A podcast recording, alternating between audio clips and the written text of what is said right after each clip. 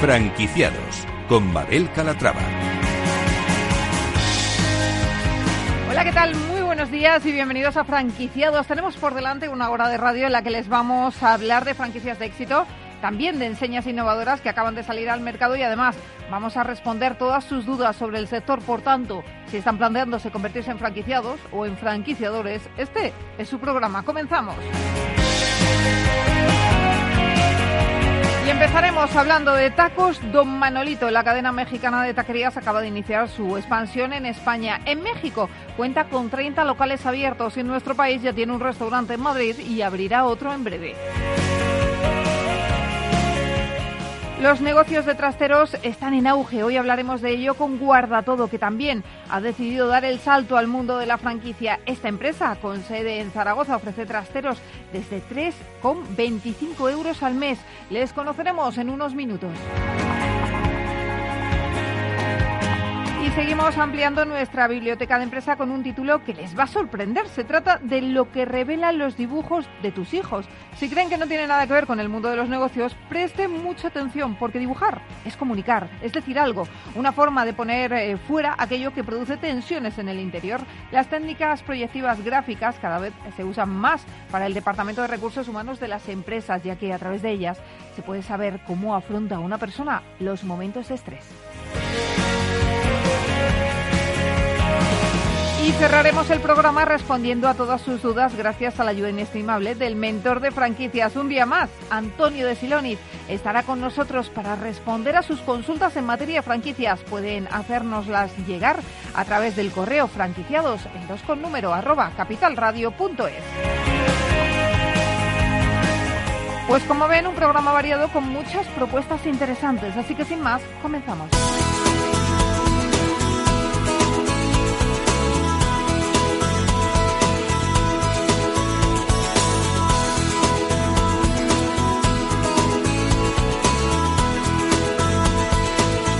Franquicias de éxito. Y empezamos hablando de tacos Don Manolito. La cadena de taquerías mexicana acaba de desembarcar en España y lo hace con la apertura de un primer local en Madrid. Ángela de Toro, ¿cómo estás? Buenos días. Muy buenos días, Mabel. Eh, tacos Don Manolito es una cadena de taquerías 100% mexicana fundada en 2005 en Ciudad de México que nació con la idea de revolucionar el sector de la gastronomía a través de un nuevo concepto de taquería que se focaliza en la calidad del producto y del servicio. El pasado 2 de julio, en plena pandemia, abrió su primer local en Madrid y sigue con la expansión. Saludamos a Victoria Mangas, ella es responsable de Tacos Don Manolito. Victoria, ¿cómo estás? Bienvenida. Hola, buenos días, ¿qué tal? ¿Cómo estáis? Muy bien. Oye, lo primero, preséntanos la marca. Cuéntanos eh, cuál es la historia de Tacos Don Manolito, dónde nace, cómo surge, por qué. Genial. Pues Tacos de Manolito nace en año 2005 en Ciudad de México.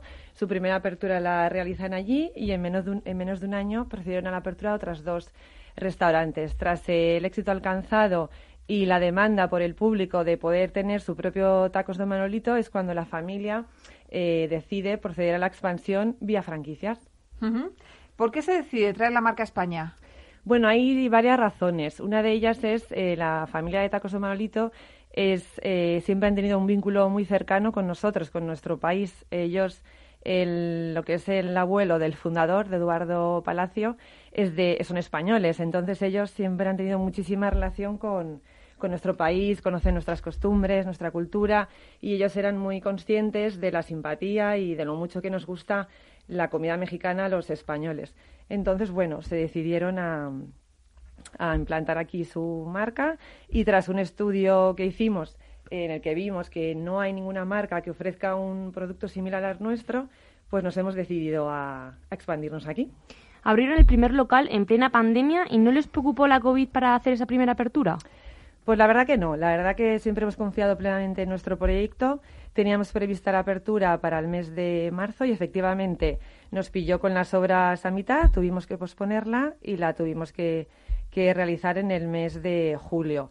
Eh, ha sido un éxito, o sea, realmente hemos superado todas nuestras expectativas, la aceptación ha sido máxima y bueno, datos como que en el mes de, agosto hemos incrementado las ventas respecto al mes de julio en un 30% y este mes de septiembre llevamos otro incremento del 10% respecto al mes anterior, pues bueno, nos, nos ayuda muchísimo a seguir con este proyecto Y tanto es que estamos ya con la segunda apertura, estamos ya con las obras del segundo local y vamos a proceder a realizarlas y todo va bien a finales del mes de noviembre. ¿Y dónde se ha abierto este primer local y dónde se abriría el segundo? Pues el primero estamos en Ponzano 91, es un local muy ¿En. Madrid? En Madrid, Madrid? sí.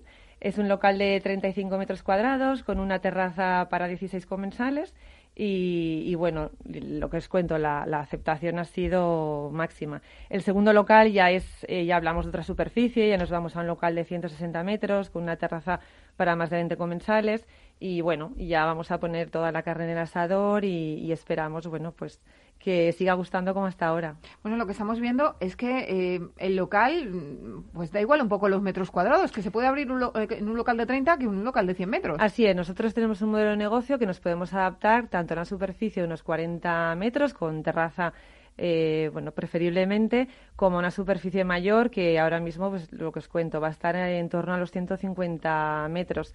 Al final el modelo se, se adapta muy bien, es una, es una cocina muy sencilla, eh, con lo cual tenemos diferentes formatos, bueno, pues tanto para pues un inversor que quiera ser un poquito más comedido como el que quiera afrontar una inversión mayor. Lo que va a variar al final por supuestísimo es la facturación, porque un local de una superficie menor, por muy bien que funcione, tiene un, un límite en lo que es en esa facturación, uh -huh. pero encaja muy bien. Y pese a la COVID, ¿siguen con sus planes de expansión y qué será lo siguiente? Pues nosotros estamos ya hablando con varios interesados en montar nuestra franquicia y ambos están en, en la Comunidad de Madrid. Entonces, bueno, estamos terminando de perfilar eh, a ver en qué ubicación y en qué zonas y, y, ese es nuestro plan. Nosotros preveemos terminar el año, quizás no va a dar tiempo a encontrar local y tenerlos abiertos antes de terminar, pero para principios del año próximo seguramente tendremos otras dos aperturas más, además de esta que os estoy hablando. Uh -huh. eh, Victoria, ¿qué os diferencia de otros eh, locales de comida mexicana? Pues al final es que es una cocina 100% mexicana, es un producto genuino. Eh, nosotros hemos invertido mucho tiempo, mucho esfuerzo, muchas horas de trabajo en buscar esos proveedores, en, en respetar al máximo esa carta, el origen, el origen de la carta, los sabores, las texturas y que, y que bueno que realmente los españoles puedan disfrutar de, un, de una carta singular 100% mexicana y, y el, el, feedback un poco que, que, recibimos de nuestro cliente español, el mexicano no, porque ya nos conocía, es eso, que no habían visto una oferta gastronómica similar a, a la nuestra. ¿Y qué perfil de franquiciado buscan?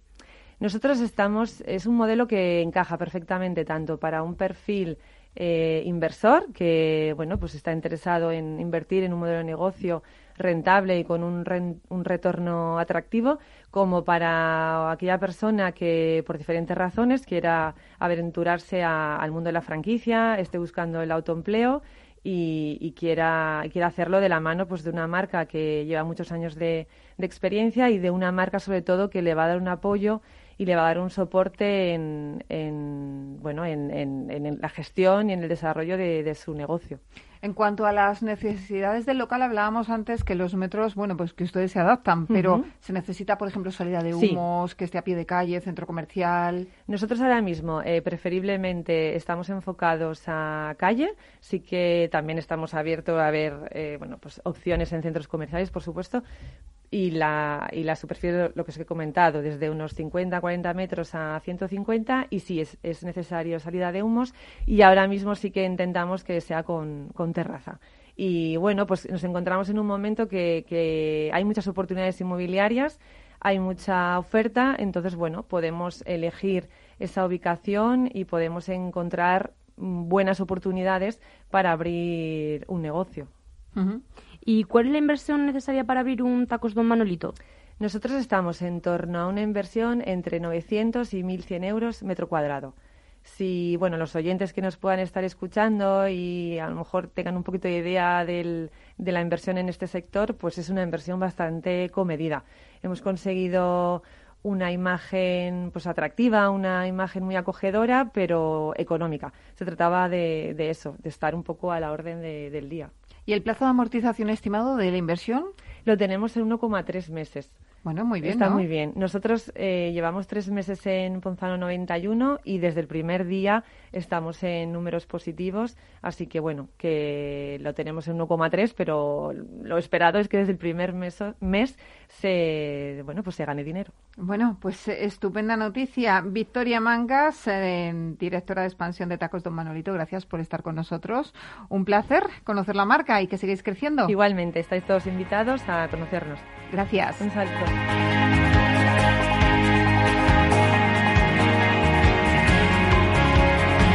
Franquicias innovadoras.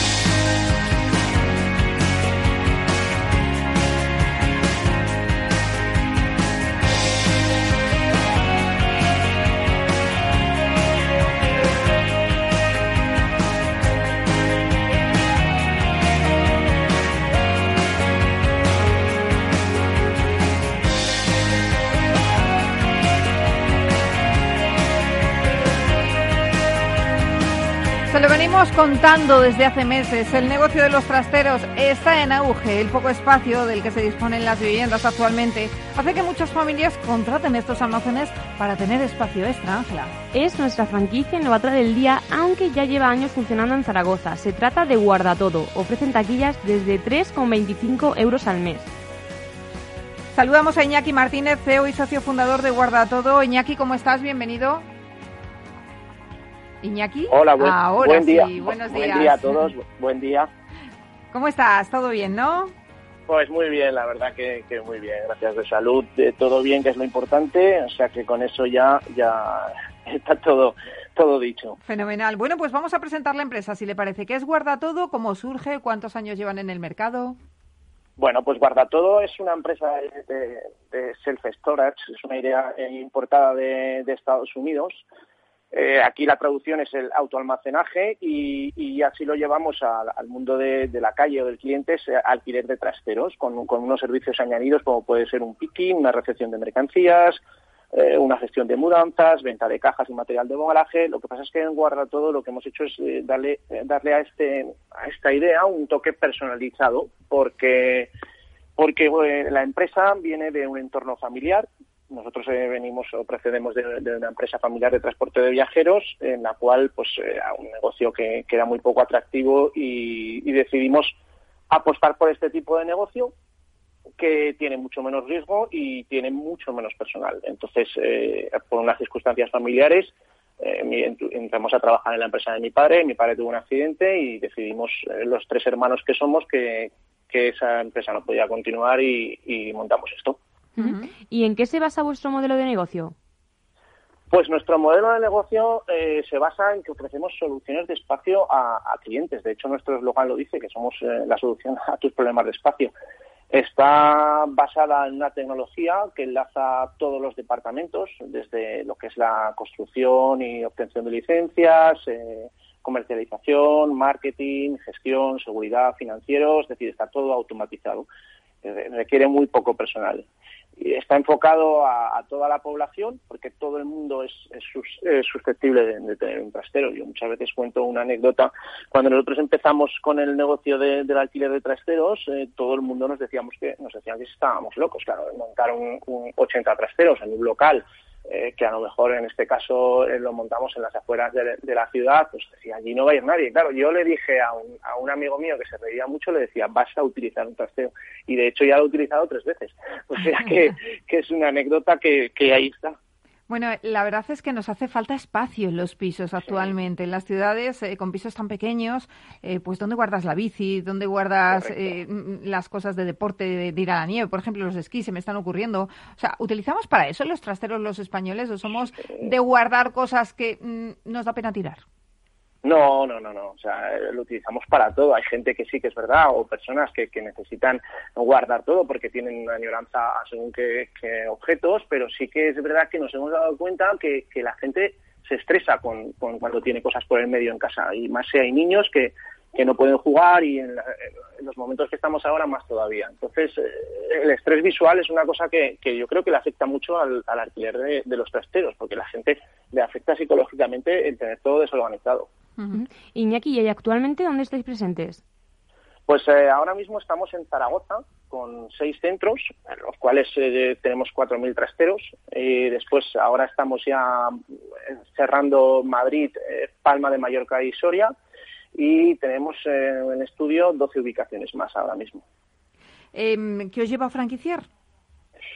Pues nos llevó a franquiciar eh, el hecho de que nosotros nos, eh, eh, o pensábamos en, tener la iniciativa nosotros en distintas ciudades. Lo que pasa es que este negocio necesita un activo inmobiliario detrás, con lo cual necesitas una capacidad financiera. Eh, la verdad es que es, que es importante.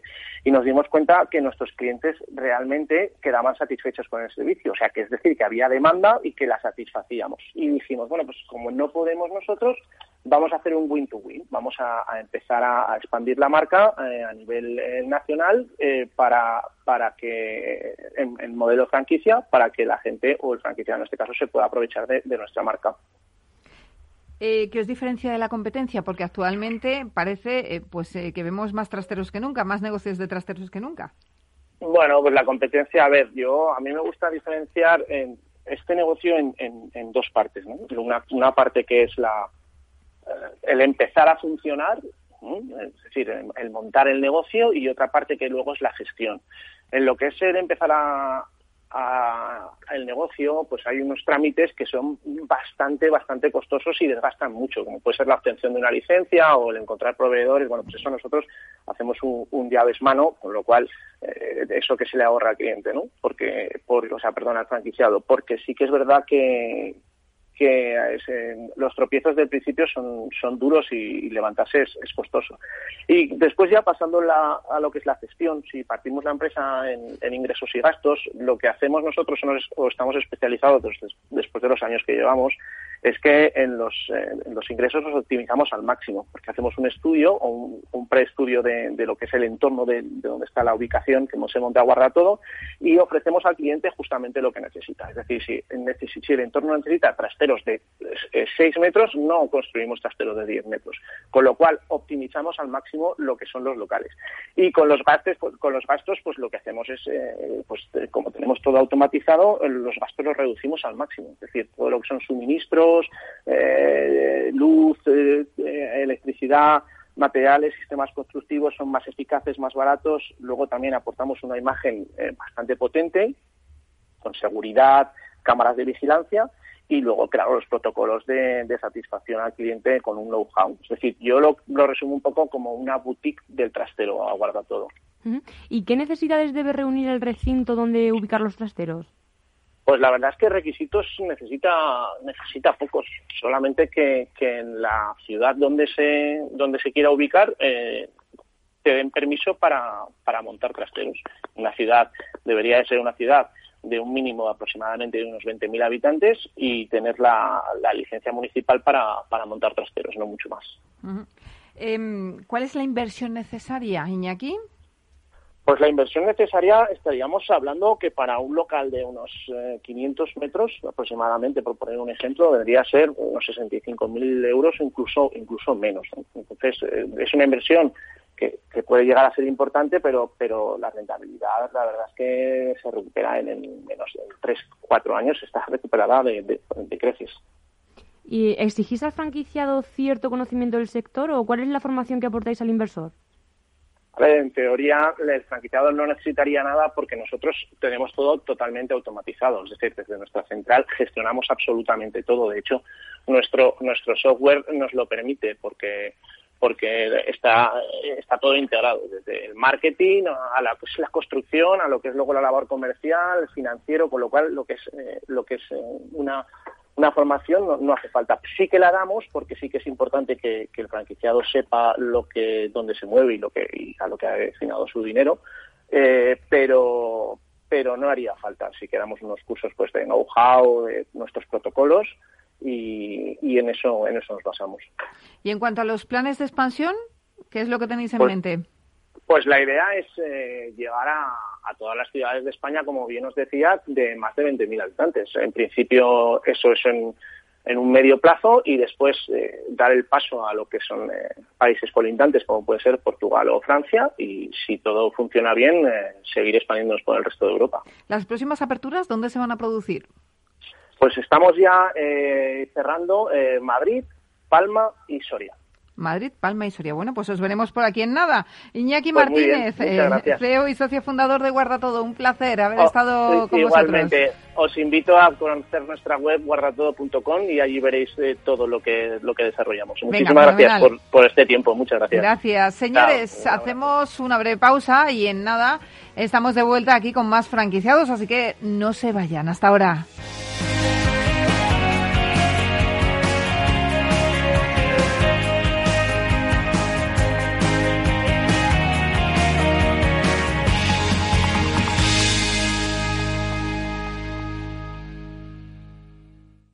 ¿Harto de tertulias políticas y de quienes lo saben todo? Sube un peldaño intelectual en tu vida y sintoniza la gran tertulia de la economía, un debate pragmático y sin afinidades que revela las grandes transformaciones de nuestros días, con figuras de gran talla económica como Pedro Schwartz, Ramón Tamames, Francisco Navarro, César Arranz, Hermenegildo Altozano, Isabel Aguilera, Manuel Moreu, Juan José Rubio y Fernando Zunzunegui, entre otros. La gran tertulia de la economía, cada mañana a las 8 y 20 en Capital, La Bolsa y la Vida, con Luis Vicente Muñoz.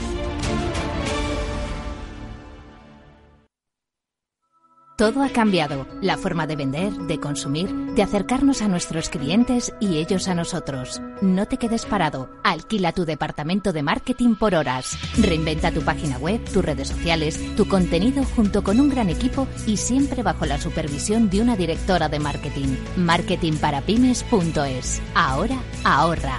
Ahora, marketing por horas. Marketingparapymes.es. A continuación, podrán disfrutar de la obra clásica compuesta por Beethoven en Do menor durante su madurez. El arte es solo para unos pocos. ¿O no? Con la inversión ocurre lo mismo. Renta 4 Banco te ofrece más de 500 cursos de inversión gratuitos para todo tipo de inversores. Entra en r4.com e inscríbete. Renta 4 Banco, tu banco especialista en inversión. ¿Quieres anunciar tu negocio en la radio? Entra en el clubdelaradio.com. La compra es online, pero no os vamos a negar que nos encanta que nos llaméis. El teléfono, olvídate, no te vas a acordar. Entra en el clubdelaradio.com. Tu audio y tu campaña de una forma sencilla y rápida. Contrata anuncios en radio al mejor precio. elclubdelaradio.com. Capital Radio, la genuina radio económica.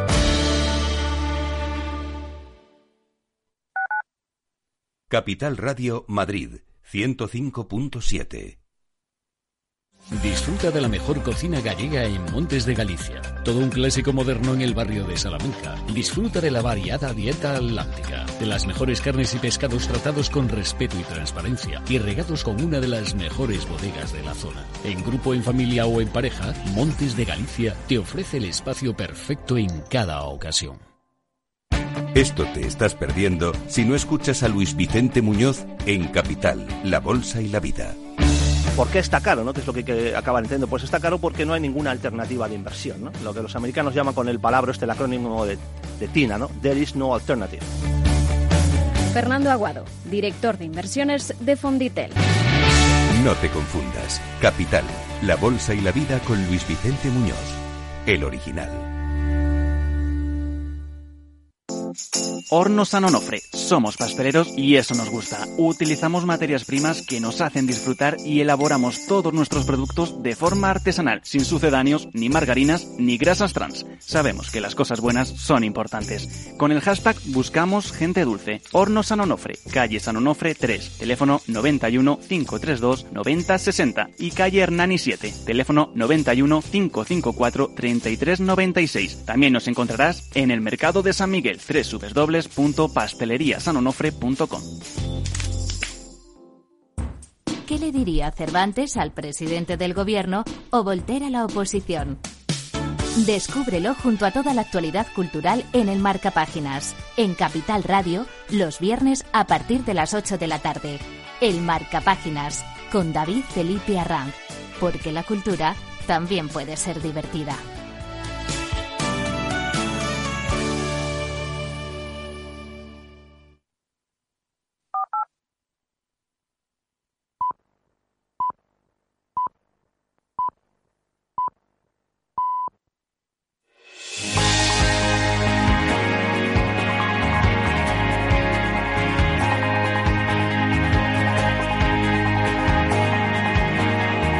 Franquiciados con Mabel Calatrava.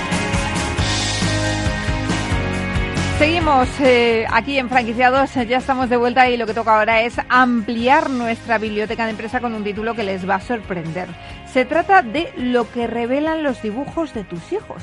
Si creen que esto no tiene nada que ver con el mundo de los negocios, presten mucha atención porque les interesa.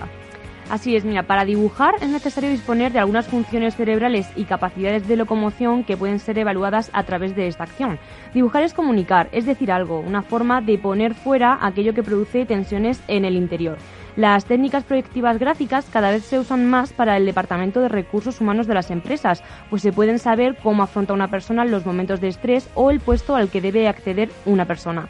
En el libro Guía Burros, lo que revelan los dibujos de tus hijos, publicado por la editorial Editatum y escrito por Macarina Arnas, encontramos distintas técnicas proyectivas con las que podemos saber el significado de nuestros dibujos. Y es que, aunque estas técnicas se utilizan en niños, porque los adultos estamos menos acostumbrados a, a dibujar, los dibujos siguen siendo totalmente inconscientes. Pues saludamos a su autora, Macarena. Macarena Arnas, ¿cómo estás? Bienvenida. Hola, buenos días. Un placer. Bueno, igualmente que estés aquí con nosotros. Cuéntanos, antes de nada, ¿qué es esto de las técnicas proyectivas gráficas? Sí, bueno, las técnicas proyectivas gráficas, como muy bien habéis expresado, es, dibujar, ¿no? Es transmitir. Y es una herramienta que se ha utilizado en psicología, en pedagogía, e incluso en la justicia y también en recursos humanos, para conocer todo lo que podemos revelar a través de nuestros dibujos, tanto en el caso de los niños como en el caso de los adultos. O sea, eh, digamos que a través de un dibujo se pueden saber aspectos determinados de nuestra personalidad.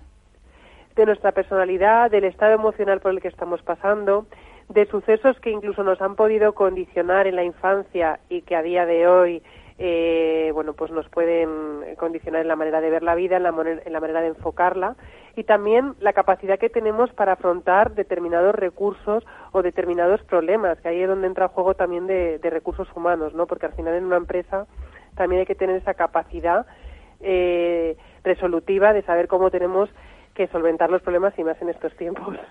¿Y cómo aplicamos estas técnicas al ambiente empresarial? En el ámbito empresarial, eh, pues muchas veces lo que se hace es pedir a la persona que dibuje eh, un, la técnica proyectiva más usada en el caso de las técnicas proyectivas es el dibujo de la persona bajo la lluvia. Y este dibujo nos permite conocer eh, la autoestima que tiene esa persona, el autoconcepto que tiene, la capacidad creativa o ejecutoria, es decir, si tiene más habilidades para crear o para ejecutar, y también nos permite conocer cómo afronta los recursos y si tiene algunos, eh, bueno, los problemas que le han podido también condicionar el estado emocional por el que está pasando la persona en el momento que, realiza el dibujo. Pero Macarena, ¿es una técnica que se utiliza hoy en día en las empresas? Es decir, tú llegas al Departamento de Recursos Humanos y, no, no sé, yo no he escuchado a nadie, oye, ponte a dibujar. ¿O sí?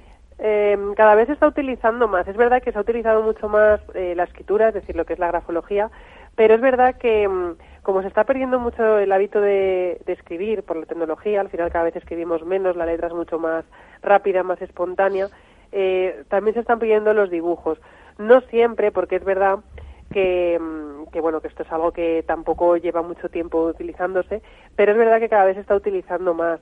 Hay otros países que, que lo utilizan, como por ejemplo en Francia, en México, lo utilizan de una manera mucho más, bueno, lo utilizan más que, en España, ¿no? Pero en España sí que se está utilizando cada vez más. Al final es una técnica, eh, es una herramienta de evaluación psicológica y al final una persona cuando quiere contratar a una persona muchas veces cuenta con personas de recursos humanos que tienen que conocer eh, las habilidades y la y bueno tienen que tener también estudios de, psicología para poder captar a esa persona y, y poder, mm, eh, bueno, pues que esa persona se dedique a un puesto de trabajo en el que realmente esté capacitado y en el que realmente esté preparado para, para poderlo llevar a cabo. ¿Y a través de qué dibujo se puede saber cómo afronta una persona los momentos de estrés? En la proyección de la persona bajo la lluvia, como ya he dicho anteriormente, también es verdad que el dibujo del árbol, eh, que es un dibujo muy inconsciente, porque nosotros cuando dibujamos un árbol realmente no estamos no sabemos que estamos dibujando una parte de nosotros mismos. Y el dibujo del árbol también nos permite conocer cómo una persona puede afrontar el estrés y cómo eh, bueno la, autoimagen que tiene o el autoconcepto que tiene de sí mismo. Y bueno el de la persona bajo la lluvia eh, al final nos permite conocer si esa persona tiene recursos o no. Si, por ejemplo, una persona dibuja un paraguas, sí que nos habla de esos recursos que tiene para afrontar los problemas. Si no dibuja paraguas, hay eh, escasez de recursos. Hay que ver si está hacia la izquierda, si está hacia la derecha, las gotas de agua que hablan de los problemas o los inconvenientes. Entonces, todo eso nos permite conocer cómo una persona puede afrontar un momento de estrés en un momento dado. Y cuando la persona a veces, bueno, pues no quiere hacer ninguno de esos dibujos, o porque al final los adultos eh, estamos mucho más condicionados o nos cuesta mucho más eh, expresar de manera libre, no como no pasa lo mismo en el caso de los niños, eh, muchas veces le dice que dibuje de manera libre lo que él quiera y de esa manera también nos permite conocer cómo se encuentra esa persona y cómo puede afrontar los, los problemas. Em, de todas formas, es muy curioso lo de la lluvia, el paraguas, a mí me llama mucho la atención, pero ¿cómo tenemos que utilizar estas técnicas para conocer el puesto de trabajo al que una persona debe acceder? Ahí es siempre importante saber eh, qué puesto es, ¿no? Si, por ejemplo, la persona se va a dedicar a un puesto de creativo, nos tenemos que fijar en otros rasgos y, por ejemplo, la persona va a ser contable, nos tenemos que fijar en otros totalmente distintos. En, ese caso, en el dibujo de la persona bajo la lluvia, lo que intentamos eh, ver es eh, la persona cómo afronta esos problemas, pero también mm, cómo se puede relacionar con el entorno o qué habilidades tiene. Entonces, en función del puesto de trabajo al que una persona quiere acceder, vamos a pedir un dibujo u otro. Y eso nos va a aportar la información que eh, la persona que contrata a la otra persona quiera saber, eh, bueno, pues si esta persona tiene capacidades para relacionarse, si se va a relacionar. En el caso de que no se vaya a relacionar con otros, pues a lo mejor nos va a interesar si es una persona más resolutiva, cómo motivar también a, a un trabajador en una empresa, que eso yo creo que es muy importante para los directivos y bueno, pues va a depender un poco del puesto al que la persona quiera acceder. ¿Y hay algún dibujo en concreto con el que se pueda analizar más fácilmente a alguien? Por ejemplo, una casa. Sí, bueno, la casa lo que pasa es que habla más del entorno íntimo, del entorno familiar. Eh, entonces, en el ámbito empresarial, el dibujo de la casa, aunque sí que nos va a dar determinadas pinceladas también de su propia personalidad, es un dibujo muchísimo más íntimo. Para conocer rasgos de la personalidad, a veces lo que se le pide simplemente es que dibuje a una figura humana sin especificar que se autorretrate ni que dibuje a otra persona. Ahí lo que vamos a pedirle a la persona es dibuja una figura humana, hay que darle libertad a la hora de pedirle el dibujo para que salga el inconsciente. Y en el dibujo de la figura humana sí podemos conocer los aspectos de la personalidad y además la imagen que esa persona quiere proyectar en el ámbito social o en el entorno social. Entonces eso es importante para, para conocer un poco a la persona. Y mm, el dibujo del árbol también, porque al final el árbol, como ya he dicho, es totalmente inconsciente y, y nos va a aportar muchísima información sobre eh, cómo es esa persona y si ha podido tener algún problema que le esté condicionando. Al final la infancia es importantísima en nuestro día a día y estamos muy condicionados también por los sucesos del pasado. ¿Qué otras técnicas proyectivas gráficas se pueden aplicar en los recursos humanos de una empresa? Pues eh, realmente las técnicas proyectivas que más se utilizan, eh, como ya he dicho, es el dibujo de la casa, del árbol y de la figura humana. En ese orden muchas veces también se pide para sacar muchísima más información el dibujo libre y el dibujo de la persona bajo la lluvia. Son las proyecciones que más están, que más se piden en recursos humanos. Luego es verdad que es muy importante, eh, después de utilizar estas técnicas proyectivas, em, hablar un poco con la persona para que nos explique por qué ha dibujado determinadas cosas, porque muchas veces hay elementos que nos pueden alarmar, incluso en el caso de los adultos.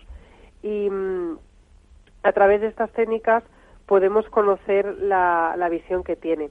Muchas veces también se ha pedido, mm, no siempre, pero eh, que, por ejemplo, cuando ya esa persona está trabajando en esa misma empresa, que dibuje a personas o compañeros con los que él trabaja para saber si esa persona se encuentra a gusto o no en el puesto de trabajo, incluso que, se, que dibuje a su propio jefe para ver la visión que tiene de él. Esto ya es más a nivel interno cuando una empresa pues quiere saber qué está fallando o si puede haber algún problema dentro de la dentro de, de la misma de la empresa. Madre mía, es que si te piden que dibujes a tu jefe puede salir la cosa un poquito mal, ¿no? Sí, la verdad que sí, eso es más complicado. la verdad es que a mí esa de proyección me parece, bueno, pues que es un poco atrevida, ¿no? Porque al final eh, la persona pues puede estar muy condicionada a pasarlo bastante mal. Imagínate pero bueno, que le, pones con, le dibujas con cuernos y con un rabo, dices, vamos mal, aquí vamos mal, aquí despedido. claro. Entonces, claro, eso es un poco, pues, eh, más personal, ¿no? Entonces, en ese caso, yo creo que es mejor decir una figura humana sin condicionar a la persona, porque si no, a saber lo que nos podemos encontrar. Nos curamos en salud un poquito. Oye, Macarena, eh, este libro, el de lo que revelan los dibujos de tus hijos, hemos visto que se puede aplicar al ámbito empresarial, pero también eh, has publicado recientemente otro eh, relacionado con la grafología que estuviste presentando aquí en Franquiciados. ¿Cómo te va con ese libro? Sí, la verdad que sí. Sí, bueno, bastante bien. La verdad que ha tenido una buena acogida, un buen recibimiento. Y ahí también hablaba de la escritura en recursos humanos, que ahí se ha utilizado muchísimo más. Además, es mucho más común encontrarla que a una persona así que le digan en una empresa, eh, escribe tantos renglones, ¿no? O firma. Sí. Y había un capítulo que además es eh, Dime cómo escribes y te diré si te contrato, que hablaba del perfil del directivo, del perfil que bueno, del, como es la letra de los freelance, como es la letra de, de un montón de profesiones, ¿no? Oye, pues cuéntanos cómo, ya que te tenemos aquí, danos un detalle, ¿cómo es, por ejemplo, la letra de los freelance, ya que la has mencionado? Sí, la letra de los freelance al final es una letra que mm, eh, tiene que tener las letras totalmente desligadas, porque son la de independencia, al final una persona que es freelance tiene que tener esa independencia. Tiene que ser también una letra donde haya un equilibrio entre las zonas superiores y las zonas inferiores, es decir, que por ejemplo en una letra F, que, que tiene pies y crestas, que haya un equilibrio entre las zonas superiores e inferiores. Esto nos va a hablar de capacidad para crear y ejecutar. Al final yo creo que un, freelance o una persona que eh, trabaja por cuenta propia tiene que saber, eh, bueno, pues ser su propio jefe muchas veces, ¿no? Y, tener esa capacidad también de, ejecutar todo lo que quiera crear. Y luego, pues también ser bastante independiente. Ese sería un ejemplo.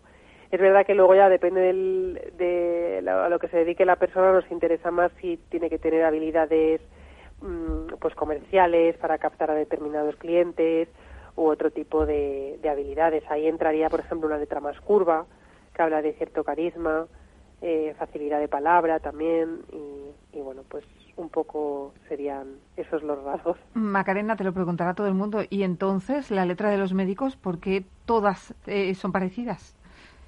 Sí, es verdad. Además, la letra de los médicos eh, es una letra que, que hablo también en el libro precisamente, porque es la letra, es una letra que es totalmente ilegible hay grafólogos que la denominan la, una letra en forma de hilo, ¿no? Porque va perdiendo esa forma. Sí. Y mm, realmente el hecho de que la letra de los médicos sea tan ilegible tiene su lógica, porque al final es una letra que, que está totalmente ligada y que además eh, este, cuando una persona liga tanto las letras y sin levantar el tipo de de boli es una letra rápida, por lo tanto habla de mucha facilidad, inteligencia, también rapidez mental y por otro lado de un pensamiento lógico. Al final un médico siempre está buscando la lógica, la causa de por qué viene una enfermedad, por qué viene un problema y de ahí su explicación con que sea una letra tan eh, ilegible y por otro lado que esté tan ligada, porque la cohesión ligada en grafología se asocia a ese pensamiento, al pensamiento lógico, cuando una persona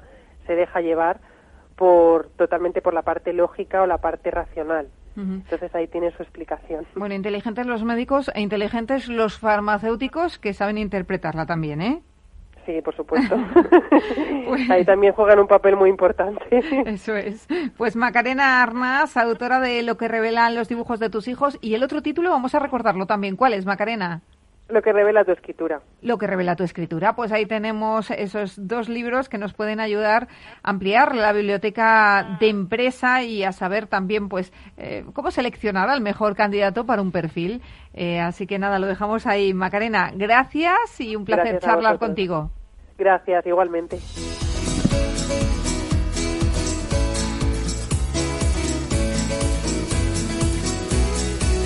El mentor de franquicias.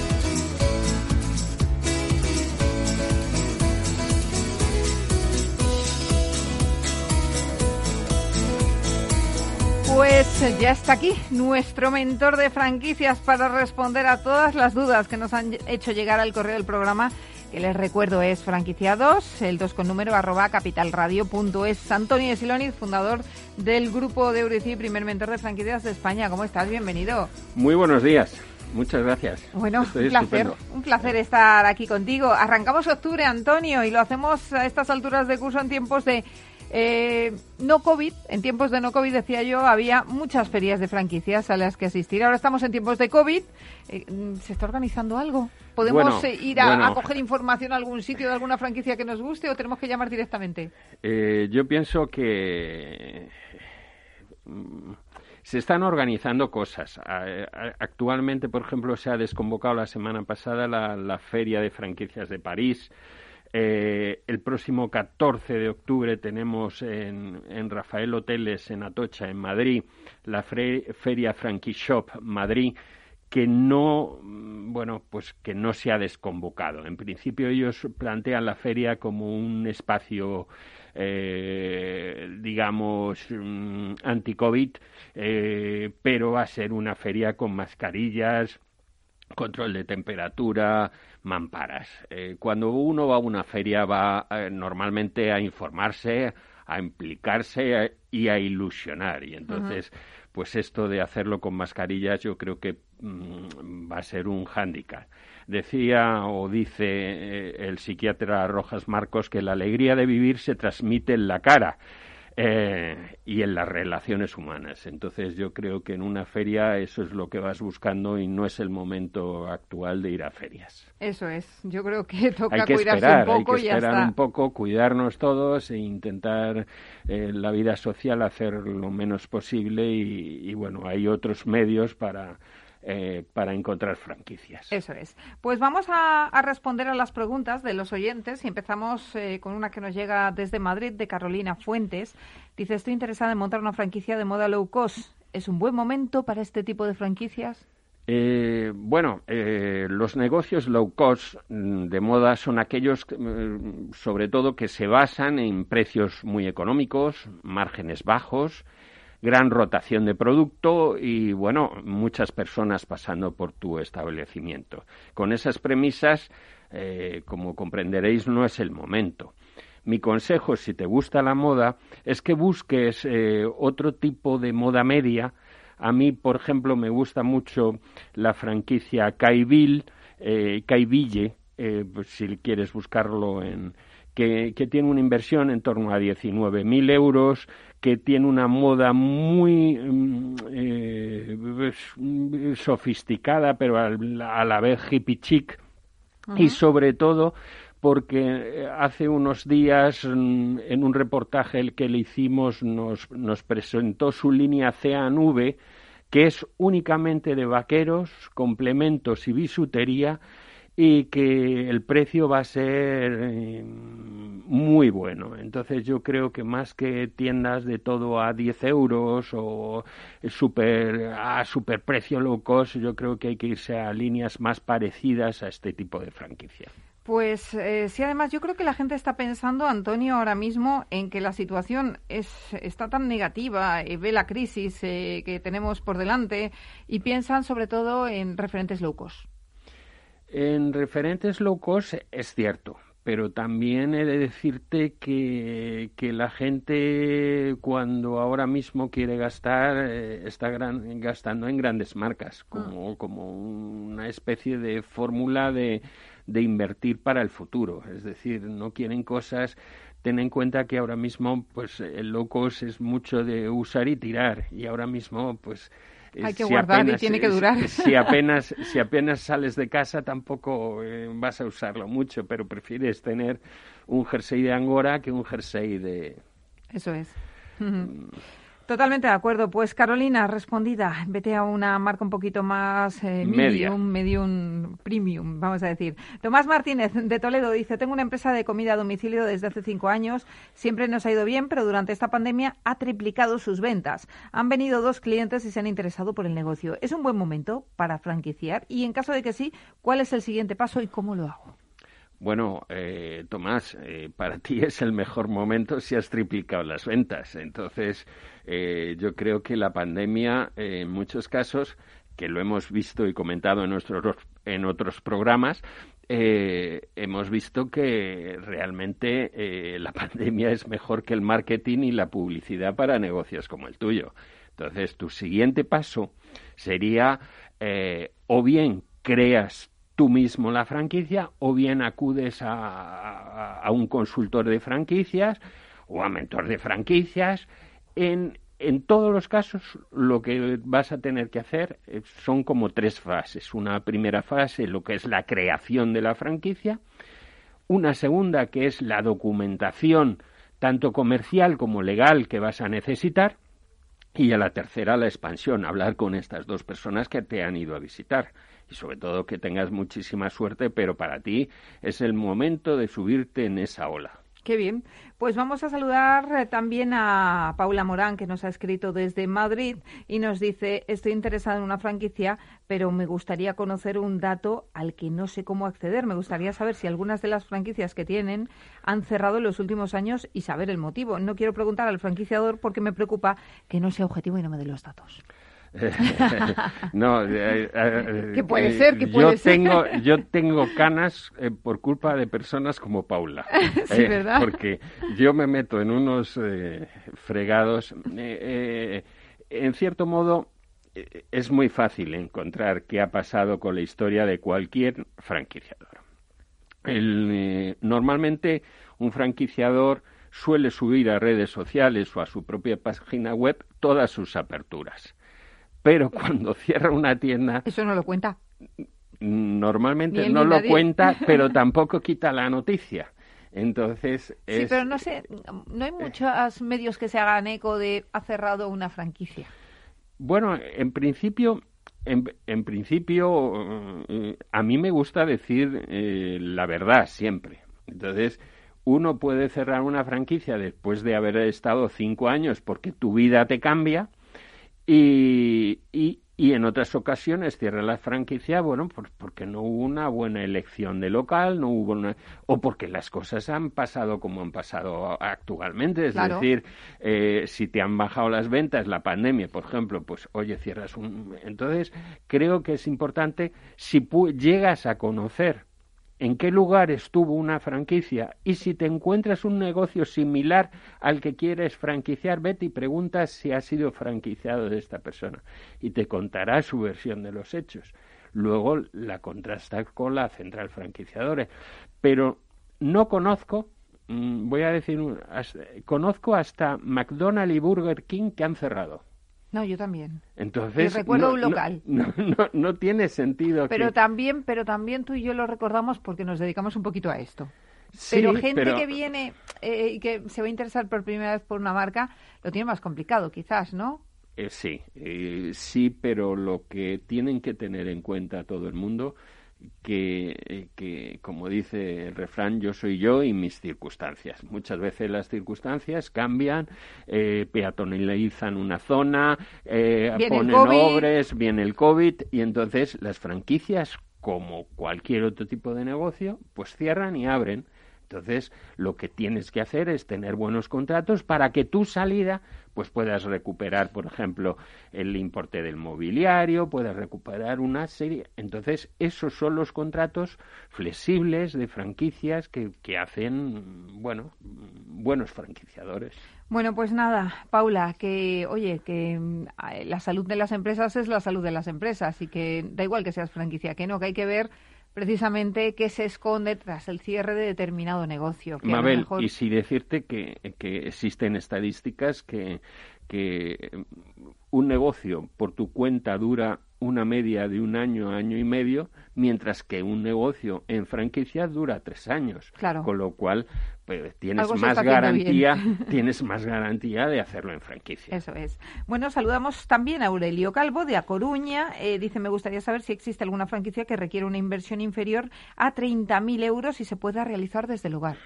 Es que ahora, como no se puede salir, hay que buscar sí, no. la vida. Eh, lo que digo, desde casa eh, cuando el concepto hogar es, es tan, tan, tan dulce que parece que, que, perdóname Aurelio, que me dices que estás queriendo trabajar desde la cama. Entonces, te, quiero decir... Bueno, desde casa, en pijama No, eh, es que ha dicho desde el hogar, ¿eh? Bueno, desde el hogar. y entonces lo dice tan amoroso que le veo eh, delante de la, de la chimenea trabajando. Entonces, sí decirte que hay franquicias eh, bueno, eh, como todo el mundo sabrá, una franquicia desde el hogar o desde casa es una franquicia que, se, que lo que busca es no tener un local comercial. Eh, realmente lleva es un nuevo método de emprendimiento dentro del mundo de la franquicia basado sobre todo en el mundo de la publicidad y el marketing y en las industrias tecnológicas, eso que lo tengamos todos mm, presente. Existen empresas como Digi Sport, que es de eventos de entretenimientos, que tiene un coste de 10.000 euros, eh, éxito posiciones, formación especializada en, cursos que, que son 5.000 eh, euros, Melon de obras y reformas. Existe una, yo te recomendaría, hay una página eh, web, un portal de internet muy activo que es irlandés, que se llama Franquicia Directa y, bueno, y otro español que se llama 100 franquicias que tiene, que tiene muy buena información sobre ese mercado. Pues con eso nos quedamos, Aurelio, respondido. Se puede trabajar desde el hogar mejor que nos vistamos para eh. dar esa imagen de profesionalidad y dejemos a un ladito el pijama. Esto se lo decimos ya todos, ¿no? Sí. Que yo creo que está mejor. Sí, y luego contestar el teléfono en pijama. ¡Ay! ¡Ay! No quedamos muy bien. Eh, Antonio, gracias y hasta la semana que viene. Gracias a vosotros. Pues hasta aquí el programa de hoy. Gracias de parte del equipo que hace posible este espacio, de Ángela de Toro en la realización técnica Miki Garay, que les habla Mabel Calatrava. Nosotros volvemos ya la próxima semana con más franquiciados, pero recuerden que pueden seguir informados en nuestra web, que es franquiciados, el 2 con número punto es. Hasta entonces les deseamos que sean muy felices.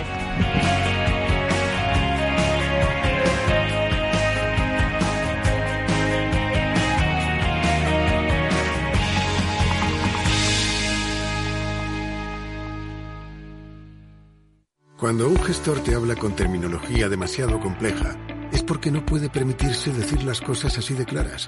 En Finanbest solo ganamos si tú ganas primero. O lo que es lo mismo, en Finanbest, si no sumamos, no restamos. Conoce todas las ventajas del Result Investment. Tienes mucho que ganar. Finanbest, tú ganas. ¿Cómo innovar en nuestra empresa? ¿Cómo desarrollar nuevas ideas? ¿Cómo adoptar el mundo digital? Nosotros no tenemos las respuestas a esas preguntas, pero sí que te vamos a mostrar el camino para que las encuentres. De lunes a jueves a las seis y media de la tarde, After Work, en Capital Radio, con Eduardo Castillo.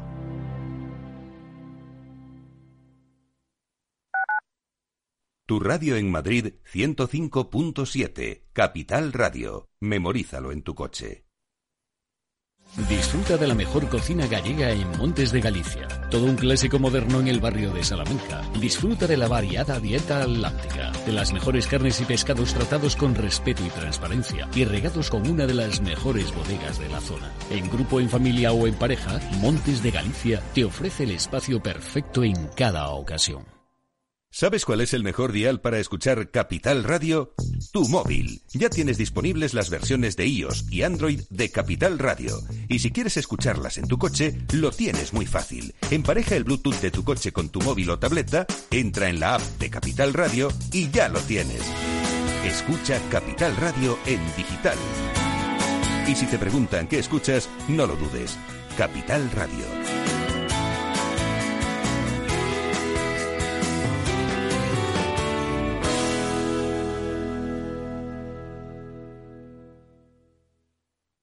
En el restaurante Gaztelubides somos rigurosos con la selección del producto para crear recetas imaginativas que acompañamos de una bodega generosa y brillante y de nuestra magnífica terraza durante todo el año.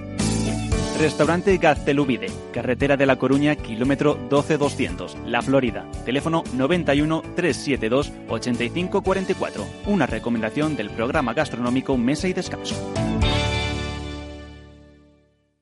Capital Radio. Aportamos valor. Mi empresa me ha comunicado que hace un ERTE. ¿Voy a agotar mi derecho a percibir una prestación por desempleo? Se establecen los días a los que se tiene derecho a la protección de forma general y se descuenta la prestación recibida por los días que se vaya recibiendo el subsidio y se van descontando de ese derecho. Si se trata de una reducción de jornada, se consume la prestación por horas. Capital Radio.